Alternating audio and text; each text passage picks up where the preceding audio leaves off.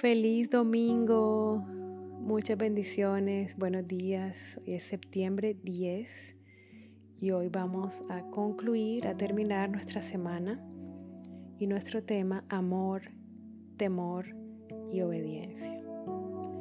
Deuteronomio 5:33 Sigan por el camino que el Señor su Dios ha trazado para que vivan, prosperen y disfruten de larga vida en la tierra que van a poseer. Todos los mandamientos, estatutos, leyes o instrucciones de Dios son diseñadas por Él para nosotros porque nos ama. Todo lo que Él nos pide que hagamos o que no hagamos es porque eso es exactamente lo mejor para nosotros. Cuando Dios nos pide obediencia es porque obedecerlo a Él es el mejor lugar para nosotros, es lo mejor para nosotros. Si escogemos no obedecerlo, no amarlo, no respetarlo, Él, Él sigue siendo Dios. Él nos sigue amando, su corazón se duele, pero Él no deja de ser quien es, ni su amor tampoco deja de ser. Responder al amor de Dios con amor por Él, eso es lo que Él anhela. Lo anhela porque nos ama y conoce que si escogemos no amarlo, es decir, no tener temor de Dios ni obedecerlo, Él sabe que eso nos lleva a un camino de muerte y destrucción. Responder con amor, temor a Dios y obediencia, las tres respuestas entrelazadas, interdependientes, mutuamente incluyentes, no podemos practicar una o dos y no la otra y dejar la otra o dos por fuera. Este es el camino cuando practicamos las tres, amor, temor a Dios y obediencia. Este es el camino angosto que nos conduce a la vida, hacia la semejanza de Cristo, hacia la victoria, aquí, aquí, en la tierra de los vivientes y en la eternidad. Amar a Dios como Él merece ser amado y como Él entiende el amor, es la llave que abre una vida llena de paz. Abre las puertas a más bendiciones, a luz, a gozo, a milagros. Abre las puertas a una vida sobrenatural a la que Dios nos llama. Pero para vivirla tenemos que amarlo, honrarlo, temor reverente y obedecerlo.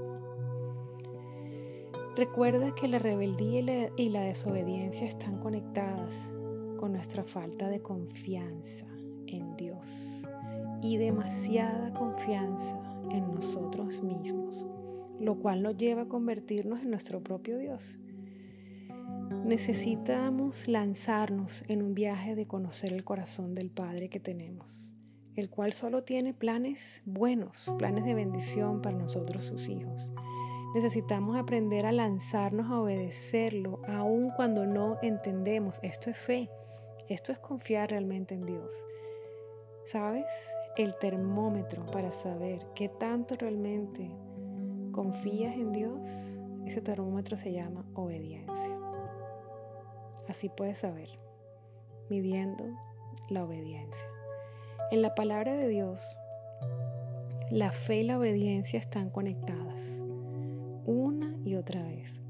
Las promesas de Dios están condicionadas a la obediencia, a que sigan las instrucciones que Él da. Su amor no está condicionado, pero las bendiciones sí. Proverbios 16, 20. El que atiende a la palabra prospera. Dichoso el que confía en el Señor. El ángel de Jehová acampa alrededor de los que le temen y los defiende. Gustad y ved qué bueno es Jehová, dichoso el hombre que confía en él. Salmos 34, 7, 8. Recibimos todo lo que pedimos porque obedecemos sus mandamientos y hacemos lo que le agrada. Primera de Juan 3, 22. Teman al Señor, ustedes sus santos, pues nada les falta a los que le temen. Los leoncillos se debilitan y tienen hambre, pero a los que buscan al Señor nada les falta. Salmos 34, 9, 10. Son tantas y tantas las promesas de bendición para aquellos que obedecen. Es importante leer la Biblia. Allí están contenidas todas sus instrucciones y todas sus promesas.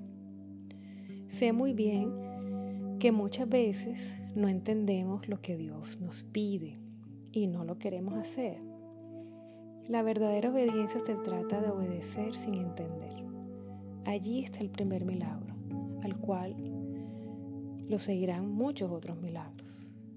Por ejemplo, una persona traicionada, Dios le pide que perdone, que no se vengue y que bendiga a su enemigo. Eso no tiene sentido humanamente hablando. Una persona en medio de escasez financiera, Dios le pide que le devuelva el 10% de sus ingresos. Eso no tiene sentido. Pero Dios no espera que entendamos, sino que confiemos en Él y por consiguiente que le obedezcamos. Y allí se desatan las bendiciones y todas las promesas que están contenidas en la palabra para los que confían en Él y le obedecen. Vamos a orar.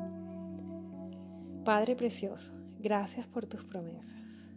Entiendo que mi parte es obedecer, confiar en ti en medio del valle de sombra de muerte en medio de la confusión o el dolor o simplemente en medio de mis propios razonamientos humanos que pretenden entenderte. Hoy escojo confiar en ti. Quiero amarte con mi obediencia, con mi vida, paso a paso, decisión a decisión, palabra a palabra, que mi vida sea un canto de adoración a ti. Quiero que mis canciones y mis oraciones y mis palabras de amor para ti sean coherentes con mi estilo de vida y que suban delante de tu trono con un olor grato. Quiero amarte, respetarte, con tener temor reverente y obedecerte. Ya lo entendí en mi espíritu. No puedo practicar una de estas cosas sin la otra. Gracias Padre por seguir llevándome a más. Gracias. En el nombre de Jesús. Amén. Reto del día. Hoy terminarás de leer el Salmo 119, desde el versículo 121 hasta el 176, despacio, entendiendo y recibiendo. Te pido también que respondas estas preguntas en tu diario. ¿Cuáles de las instrucciones de Dios para ti no has obedecido porque no tienen sentido para ti, no entiendes o no te gustan? ¿Estarías dispuesto a ofrecer a Dios el regalo de tu obediencia absoluta a pesar de que no entiendas? Responde estas preguntas en tu diario como una oración a Dios. Por último, guiado por el Espíritu Santo, escribe en tu diario un pacto de amor, de temor reverente y de obediencia a Dios. Ora, tómate un tiempo y permite que el Espíritu Santo te dirija. Hazlo con todo tu corazón, con tu alma, con tu espíritu y con todo tu ser. Que Dios te bendiga, que disfrutes, disfrutes el resto de este día con gozo, con paz, con todas tus expectativas puestas en Dios, en todas las bendiciones que están preparadas para ti, confiando en Él, obedeciéndole, siendo empoderado por el Espíritu Santo para poder caminar en obediencia, que puedas amar a Dios como Él merece ser amado, como Él entiende el amor. No olvides, amor temor reverente y obediencia. Mil bendiciones y un abrazo.